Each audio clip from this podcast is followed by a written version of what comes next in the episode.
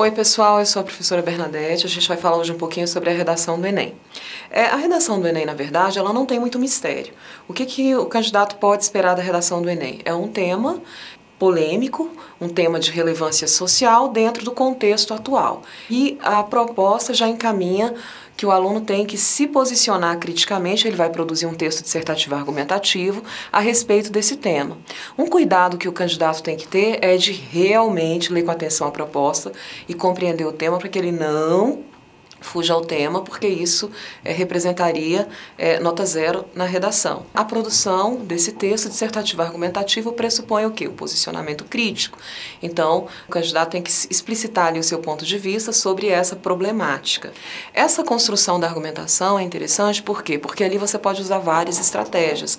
Você pode trabalhar com causa e consequência, você pode trabalhar com a citação, você pode trabalhar com dados, fatos, você pode fazer fazer comparações, retomar como essa problemática vem ocorrendo no Brasil ou comparando com outros países. Outra coisa importante, o Enem valoriza muito o traço de autoria, que você realmente se posicione criticamente a partir do seu repertório, do seu conhecimento acadêmico e do seu conhecimento de mundo, para construir uma argumentação consistente. Evite ficar muito preso aos textos motivadores, isso geralmente empobrece a sua argumentação.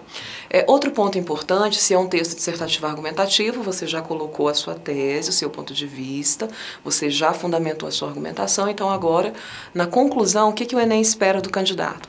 Que ele seja capaz de propor soluções para aquele problema.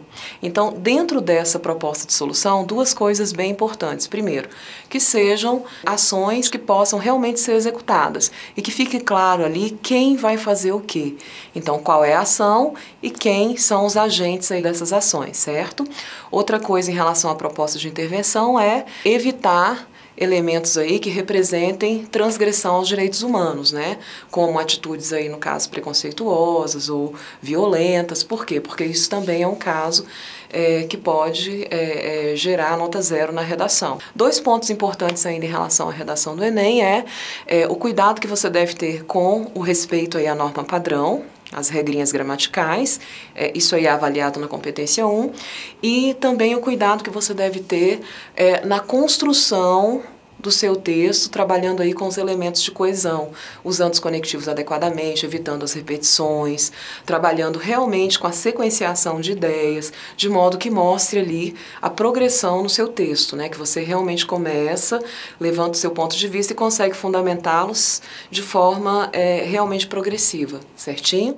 Essas foram as nossas dicas aí para a redação do Enem. É, clica aqui nessa estrelinha aqui do lado para que você se cadastre no nosso canal e receba várias outras dicas que com certeza vão te ajudar a fazer uma excelente prova do Enem, que é isso que a gente deseja para vocês. Sucesso total no Enem.